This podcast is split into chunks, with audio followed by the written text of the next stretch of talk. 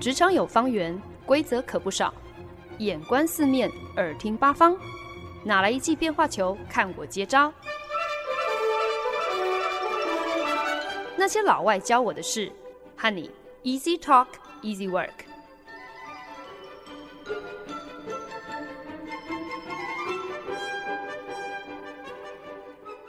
您现在收听的是《那些老外教我的事》，我是节目主持人焕恩。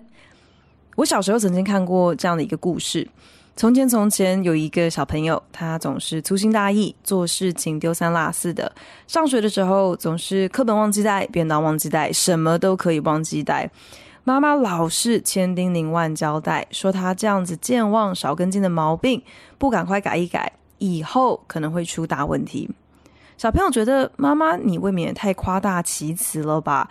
我不过就是粗线条少根筋，哪有这么严重？自己从小就非常有创意，具备独到的美感，对艺术设计又特别感兴趣。他大而化之、不拘小节的个性，这不就是古今中外所有艺术工作者的一个共同写照而已吗？大家皆然，那这样的一个小毛病也没什么大不了的啦。小朋友于是将妈妈的苦心叮咛当作耳边风，依然是非常的做自己，继续忘东忘西，也不以为意。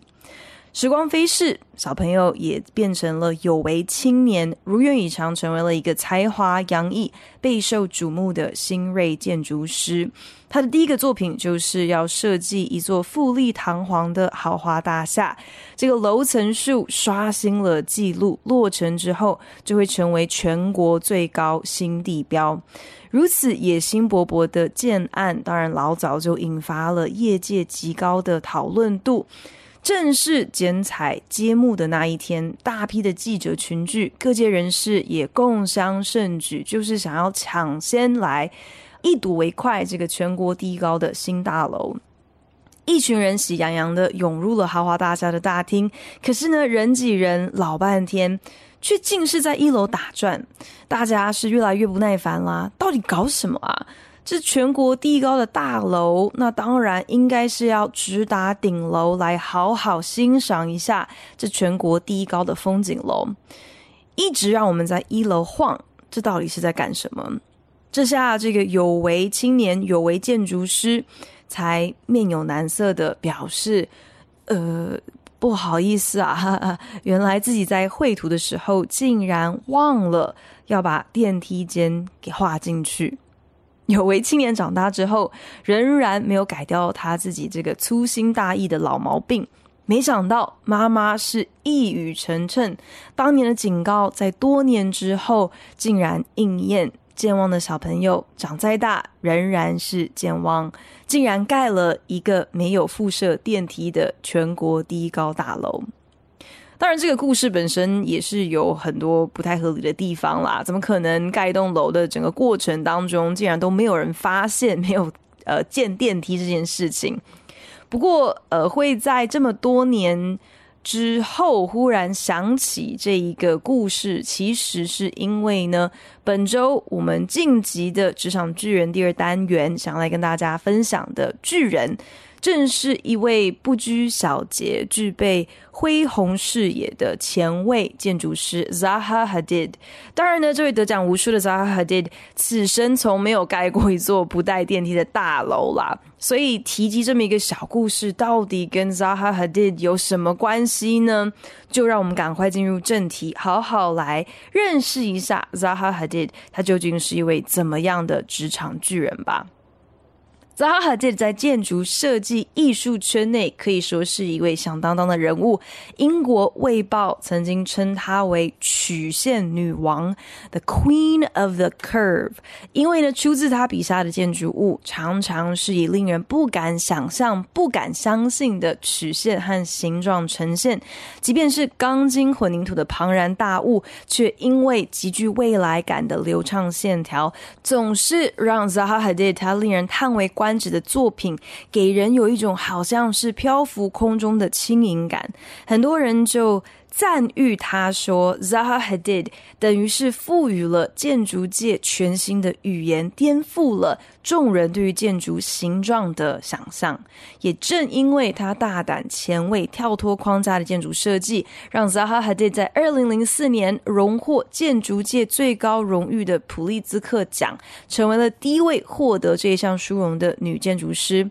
在伊拉克巴格达出生的扎哈·哈迪，在英国定居多年之后，也终于获得了他第二个家的认可。在二零零二年，由英国女王亲自颁发了女爵士的勋章，肯定她在建筑界的傲人成就。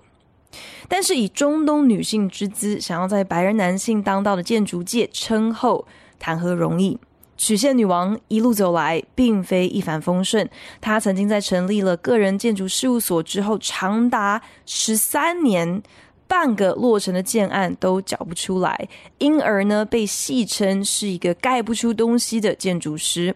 即便闯出了一番名号之后，她不管是在设计上，还是在性格上，前卫强硬的风格也备受争议。有独到眼光，志在标新立异是一回事，但是否能够成功实践，这又是另外一回事。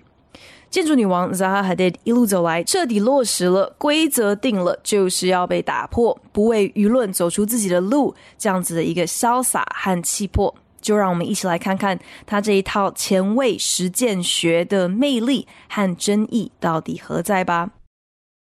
Zaha Hadid 曾经被《富比士》选为是全球百大最具权势的女人之一，更是被誉为曲线女王的知名女建筑师。很多人称她是建筑界的天才，以前瞻极具未来性的眼光和设计，不断地挑战业界的极限和大众对于建筑的理解。Zahava 最为一般人熟悉的作品，大概就是亚塞拜尔共和国首都巴库的阿利耶夫文化中心，以及英国伦敦特别为了二零一二年奥运所打造的水上运动中心。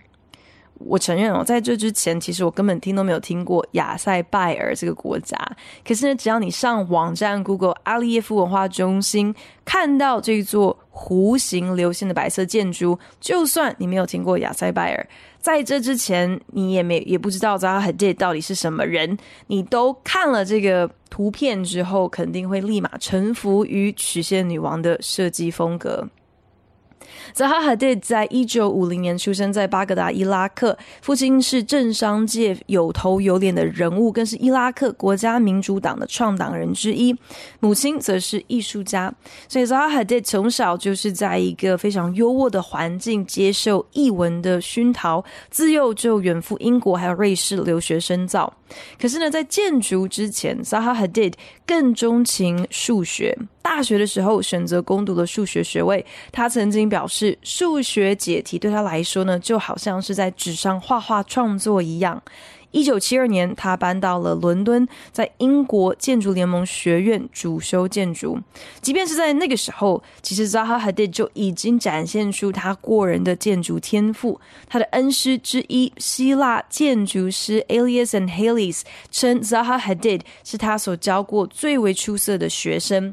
并提到说，那个时候他们就已经给了 Zaha Hadid 一个八十九度的发明者这样的一个称号，The Inventor of the Eighty Nine。因为呢，对 Zaha Hadid 而言，没有什么东西是直角是九十度的。Zaha Hadid 具备了令人叹为观止的独到远见，能够将所有的建筑都分裂成细块。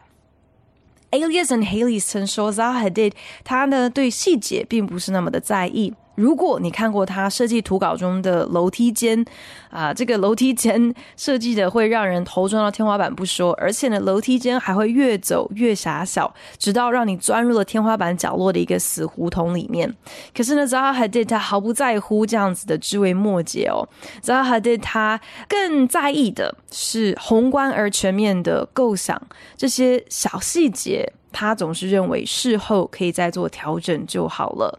看到 Zaha Hadid 被恩师这样子形容，真的就忍不住让我想到节目一开始分享的那个小故事。虽然 Zaha Hadid 他出了名的是更在乎原始构想和设计美感的这个创造性。可以说是更胜于建筑本质的实用性。可是当然呢，就就目前为止还没有出现过忘记盖电梯或是楼梯如此夸张的大纰漏啦。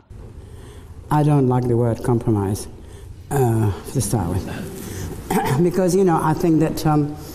you know we know we are kind of professional and we know that in every project you have to be quite uh, kind of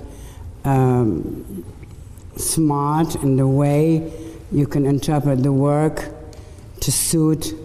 the client or the requirements or the requirements of the city or planning whatever it is. Uh, I've known for a long time that as long as I maintain the ideas, the central idea to the project, and I can adjust the work to suit, then I think it's not, it's not in. Sometimes, in some cases, actually, it, it makes the work better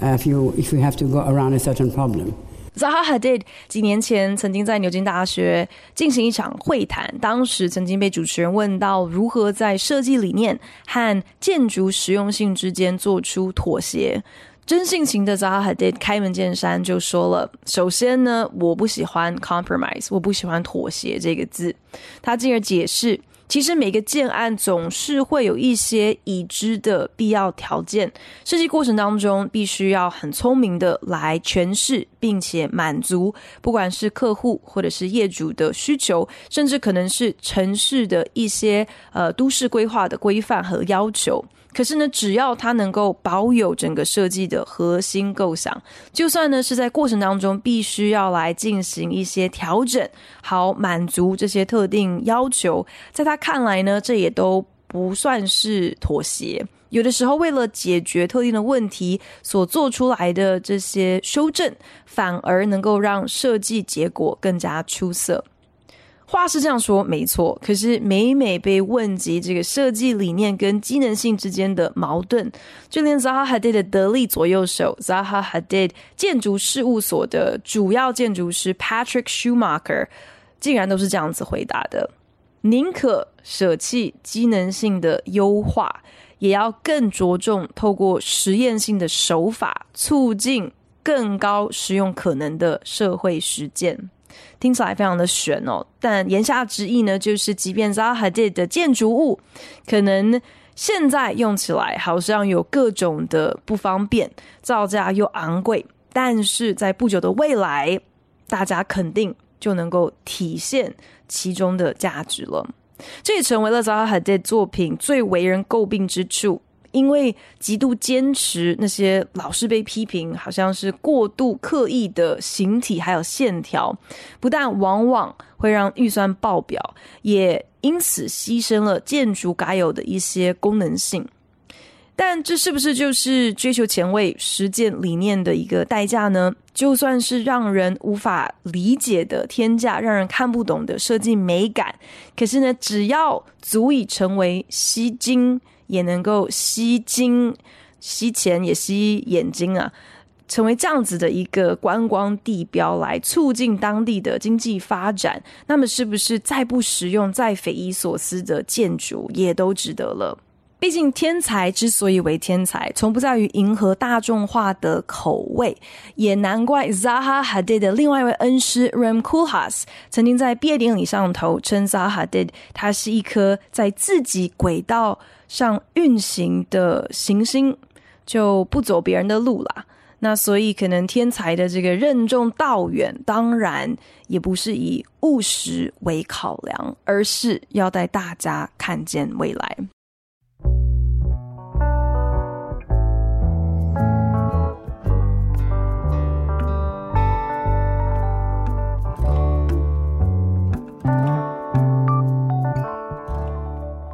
本来是伊拉克裔，后来入籍英国的女建筑师 Zaha Hadid，她遍及全世界的作品被形容这个形体有如水银一般流动多变，难以捉摸，却又个个看似轻如树叶，它的设计风格具备了伊斯兰教书法艺术的元素，讲求行云流水的流畅和无重力感，也融合很多大胆的曲线和阿拉伯花纹，更加入了 abstraction 这个抽象派的画风，善用不同的视角和形体的解构和扭曲。或许这一切其实是源自于他对数学的热爱，所以呢，Zaha Hadid 的作品当中也将几何图形的美学发挥到极致。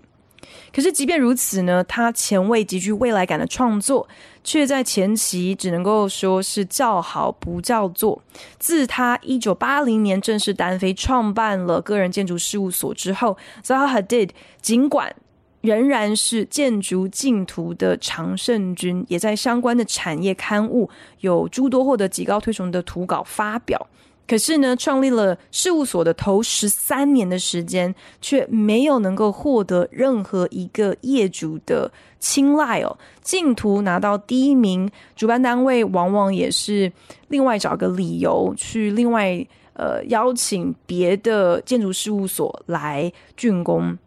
那 Zaha Hadid 的图稿设计，基本上呢，虽然美得像一幅艺术品，但到最后呢，都只是纸上谈兵，没有一个真的被建成。I was woman, I did strange stuff. I think they're all together intertwined, but there is definitely has been, and it still remains. It's much better now. There's a definite stigma to about the woman thing. 即便贵为建筑界的曲线女王，可是恐怕没有任何人比 Zaha 更了解她选择了一个女性相对弱势，你甚至可以说是对女性带有偏见的一个产业。她在访谈当中从不讳言，就是因为她是女性，又是阿拉伯裔，又喜欢搞一些奇形怪状的设计，所以要能够在如此独厚白人男性的圈子内。出头闯出一片天，真的是难上加难。可是所谓十年磨一剑，实践理想本来就不是一蹴可及的事情。在等待自己的才华和设计理念被认可，是真实可以被实践的这十三年之间，其实 zahdi 他也没有闲着。他致力于绘图 （painting） 和教学，在英国建筑联盟学院、哈佛设计学院、剑桥大学、芝加哥大学、哥伦比亚大学等欧美各国最负盛名的学府任教。他也持续发表、展出他足以媲美抽象派艺术画作的这些设计手稿。用时间、耐性、毅力和热情精炼自己的风格和技巧，一直到他遇见伯乐，愿意将他纸上这些前卫而大胆的设计变成真实的那一天。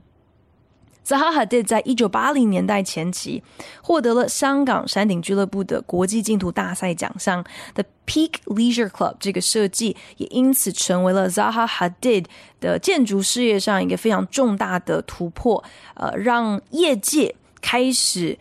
大量的关注和讨论他，Zaha Hadid 他独中用 painting 用绘画的手法作为建筑设计的一个重要工具。他的每一幅手稿真的都是像是可以裱框在美术馆展出的艺术作品。那个时候，大家也是因为这样的缘故而深受的 Peak Leisure Club 的吸引。从来都没有看过有建筑师呃如此想象、如此描绘线条、形体还有尖锐角度这样的一个混搭配置。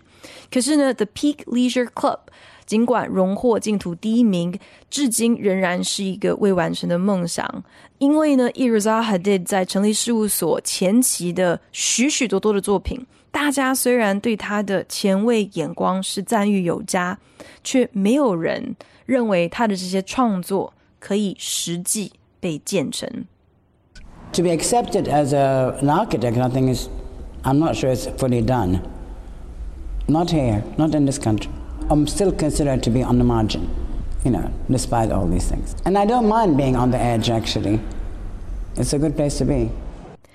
也难怪，当 Zaha Hadid 赢得了当年在英国伦敦奥运水上运动中心的竞图的时候，虽然那个时候他已经是世界级响当当的建筑师了，可是呢，这对他而言仍然是特别有意义的，因为呢，这等于是他所认定的第二个家总算也回过头来承认他了。虽然他在访问当中表示，要能够被接受作为一个建筑师。在英国被肯定，这是一个永远未完成的现在进行式。他自认自己在英国仍然是一个位居边缘的建筑设计师哦。他非常多的代表作都是在国外，在呃英国真的是很少他的作品。可是呢，他却不以为意。Be on the edge，他认为其实也是一个好所在。我在想，或许 Zaha Hadid 他其实是一语双关。因为英文当中有一句话是叫做 “living on the edge”，那 “living on the edge” 不是身处边缘这样的一个意思，而是有活的果敢、活的冒险、泛滥的意思。“living on the edge”，“be on the edge”，某种程度上，我觉得等于是替 Zaha Hadid 的建筑理念做了一个完美的注解，走在没有人能够想象、更不敢触及的最前端。那么被边缘化，也不过就是在肯定他独树一格的前卫设计，确实是无人能出其左右罢了。Zaha Hadid 在英国建筑联盟学院的时候，其实就特别受到了二十世纪这个至上主义画家 Kazimir Malevich 的影响。Kazimir Malevich 这位出生在基辅的波兰裔俄国画家，他慢慢从创作前期的立体派画风，逐步简化他的风格，开始舍弃对于人物或者是对于自然风景，就是这些真实物品的描绘，反而选择主张透过抽象的几何形状来表达更为强烈的情感。抽象派最为出名的一个呃非常前卫的作品，就是黑色正方形 （Black Square）。这其实呢，就是 Malevich 他在一九一五年完成的一幅代表作。这个作品真的就是一个衬着白底的黑色正方形哦，所以它的画名取的是非常的名副其实。那那个时候呢，刚好就是呃正值第一次世界大战，呃各国是动荡不安，所以各界的年轻艺术家就非常渴求能够在生活上、在政治上、在社会上各个层面都能够看到全新的展望和突破。那 Malevich 把这个黑色正方形。这个 Black Square 的作品称之为最初的完结，The End of the Beginning。其实呢，就是在暗喻，甚至是寄托了他对于旧时代旧思维可以早日瓦解的这样子的一个期盼。如此简单却充满张力的。艺术表述成为了 Zaha Hadid 在创作上很大的一个启发。他在英国建筑联盟学院第四年的学生作品，就是以 Malevich 的一个雕塑作品为跳板，设计出了一个位于泰晤士河畔的旅馆图稿。这幅名为 Malevich Tectonic 的图稿，在他毕业多年之后，仍然备受业界讨论，足见即便是在学期间的 Zaha Hadid 就已经。呃，有如此大的一个影响力。那这幅手稿呢，受到至上主义的影响，运用了非常多 abstraction 抽象和 fragmentation 分裂的手法，所以图稿上就会出现很多个呃俯瞰啊、环绕等等不同视角，呃，再搭配上很强烈的原色色块来呈现同一座建筑。I was very fascinated by abstraction and uh, and how It really could lead to abstracting plans, uh, moving away from kind of uh, certain dogmas about what architecture is, and I, that that project really liberated me, let's say, or freed me from all these rules. Zaha Hadid 对于抽象手法一直以来非常的感兴趣。他在访谈当中表示，透过这样的一个创作风格，让他得以挣脱很多建筑设计当中既定的规范和原则，反而让他获得更多创作自由。将 abstraction 抽象手法转译为建筑设计的工具，也帮助了 Zaha Hadid 奠定他很独特的构图的呃方式。那虽然 abstraction 抽象画大多在可能呃一般人眼中看起来好像是很混乱、很破碎的，可是呢，其中呢都是存在着某一种的平衡。对萨哈德来讲，透过 abstraction 反而更能够帮助他整理思绪，来寻找创作的灵感。或许就是因为 Zaha Hadid 他的整个起始点和一般建筑师如此的不同，也让他的设计特别的引人注目。一九九零年，Zaha Hadid 在创办事务所的第十年，终于接获了他第一个大案子。要在德国一个工厂遗址来设计一座消防局。那隔了三年之后，在一九九三年正式完工的这个 Vitra Fire Station 就成为了 Zaha Hadid 他第一栋正式建成的作品，成功让他从纸上谈兵的建筑师，一个所谓的 Paper Architect，被大家笑是 Unbuildable。的 architect 跃升成为了一个货真价实、有了实体作品、有市场、有商业可能的建筑师。好不容易褪去了他这个 unbuildable 盖不出东西来的呃标签 zahda 他的人气呃以及他的这个价码是逐年水涨船高。他承前了十三年所累积的名望，也在此时是无限发酵。欧美各大城市竞相慕名而来，将 Zaha Hadid 的作品看作是能够让任何一个死气沉沉、没有任何特色可言的城市扬眉吐气的回春药。举凡像是德国的莱比锡、美国的辛辛那提、法国的史特拉斯堡，都捧着呃白花花的银子、成叠的钞票，就是指望如果今天能够成功收藏到一个出自 Zaha Hadid 的地标级建筑。一定能够带动新气象，为他们颓靡不振的市容注入一剂强心针。等到欧美城市的钱都已经散尽了，那就换亚洲国家接力上阵啦。不管是中国、俄国，或者是像是亚塞拜尔和沙乌地阿拉伯这些国家，都急着向 Zaha Hadid 招手。可是呢，Zaha Hadid 的作品。到底是不是只是标新立异、罔顾实用机能的噱头呢？其实一直以来都让人是争论不休。它位于英国格拉斯哥的河滨博物馆，呃，馆内呢是用一个这个凌空悬挂的方式展示作品，虽然也。确实是一个独具特色的观展体验，可是这同时也意味着艺术爱好者你根本就没有办法就近来欣赏这些展览的作品。另外呢，他在呃罗马设计的这个 Maxi 二十一世纪美术馆也堪称是 Zaha Hadid 的代表作之一。那姑且不论它惊人的费用。Maxi 这个美术馆，它建筑本身的特色就太过强烈了，非常容易喧宾夺主，去吞噬掉、掩盖掉任何在馆内展出的作品，它呃本来应该要传达的这些意境哦。再加上馆内倾斜的墙面，巨大如山洞这样子的一个空间，根本就是任何策展人的梦魇。明明就是一座美术馆。在陈列展览作品的整个设计上头，却造成如此的不便，感觉根本就是本末倒置了。又好比呃，为了奥运所呃新建的这个伦敦的呃水上运动中心，它所使用的钢材数量之惊人，竟然已经超越了伦敦的室内自行车馆。所以在当时，等于是直接打脸主办单位所讲求的经济实惠的建设理念，而且呢，场内其实从一开始就已经有跟 Zaha Hadid 的团队讲好。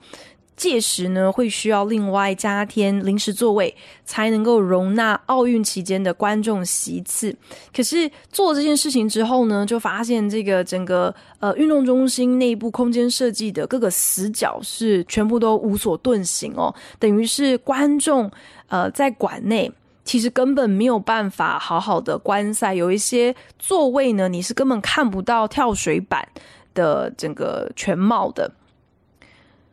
创意美感和实用机能之间的这个矛盾拉扯，一直以来呢，肯定都是所有建筑师，甚至你可以说是所有的艺术创作者必须要来面对的一个课题。zahdi 他当然不是第一个，也绝对不会是最后一个盖出了一个不堪用、不好用建筑的大师级人物。可是呢，可能就是因为他特别强烈的设计还有个人风格，因此会让人拿一个更大的放大镜来检视他所有的作品。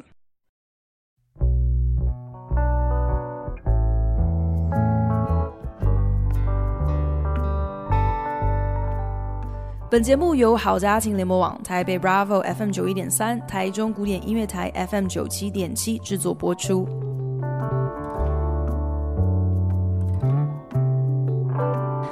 一代建筑女王 Zaha Hadid，她在二零一六年因为心脏病病逝，享寿六十五岁。这位世界知名的女建筑师为世人留下了许多超乎想象的建筑杰作，颠覆了所有人对于建筑的认知。很多人将她评价为是，呃，等于是建筑先锋，把所有人都一起带入了一个建筑的全新未来。I think it's all aimed at making a better world. I mean, I still maybe in a way still believe in the 20th century dream that architecture could contribute to a better life. Zaha Hadid 曾经在访谈当中表示，自己的创作使命就是为了能够打造一个更美好的世界。他甚至呃提到，他某种程度上仍然是坚信着一个二十一世纪的梦想，就是相信说建筑师。也能够为创造一个更美好的生活来提出一些贡献。不过有趣的是，Zaha Hadid 他后期的作品一直被批评说，根本已经失去了他的创作初衷。他不过就是好大喜功，根本就是为了标新立异而标新立异。而且呢，他的东西好像就只是。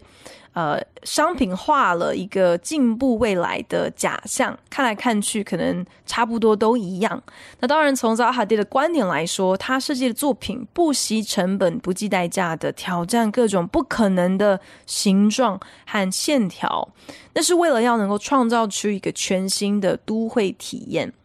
很多人评价 Zaha d 打破了建筑设计还有艺术这三者之间的界限。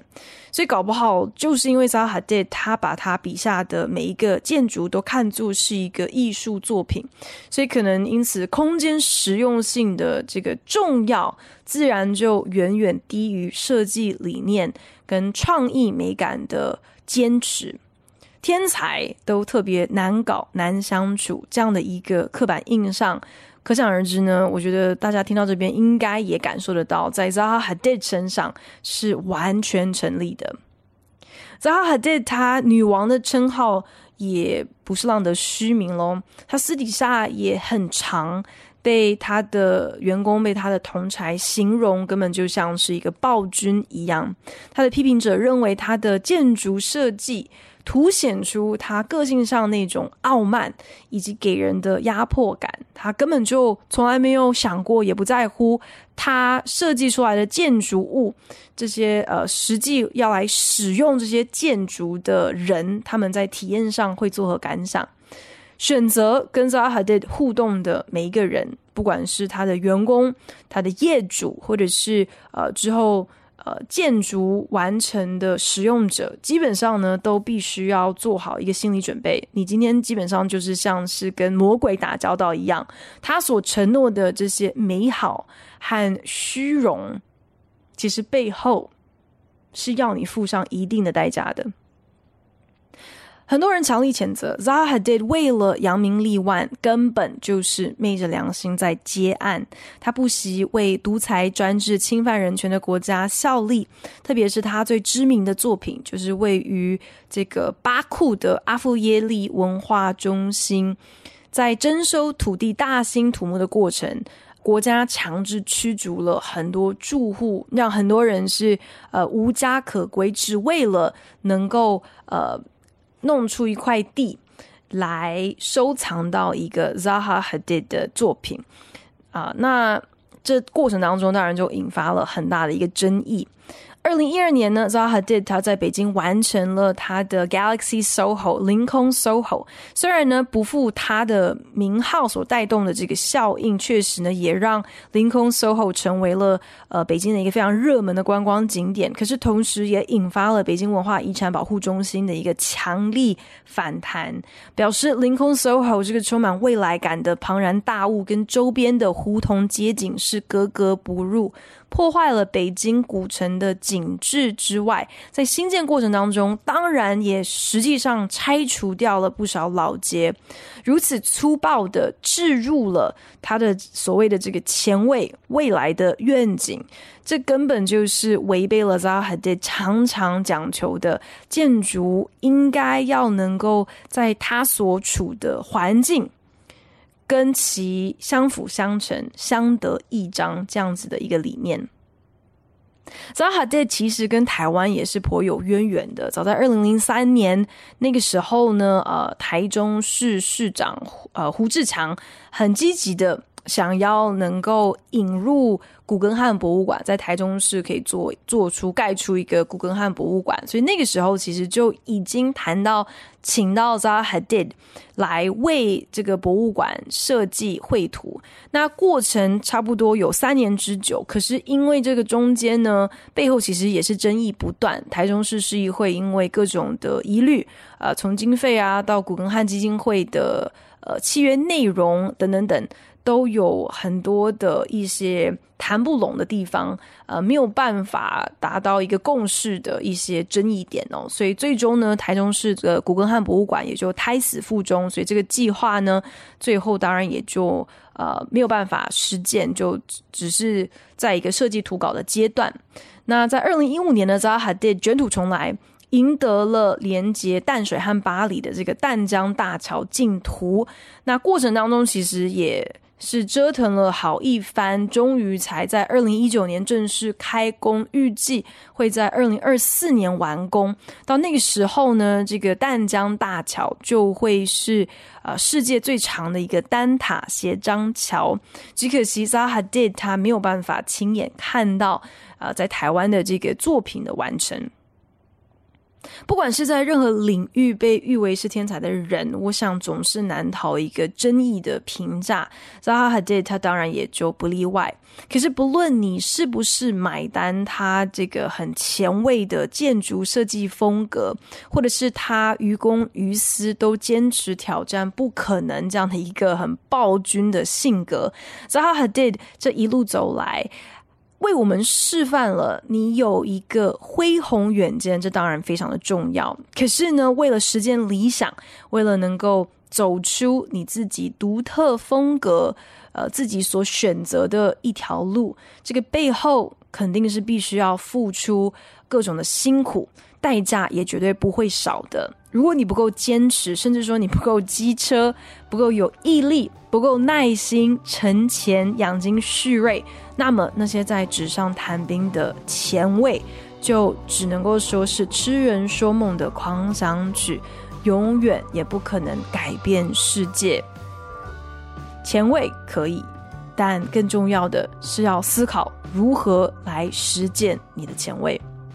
谢谢大家收听今天的那些老外教我的事，我是焕恩，我们下礼拜同时间空中再聊喽，拜。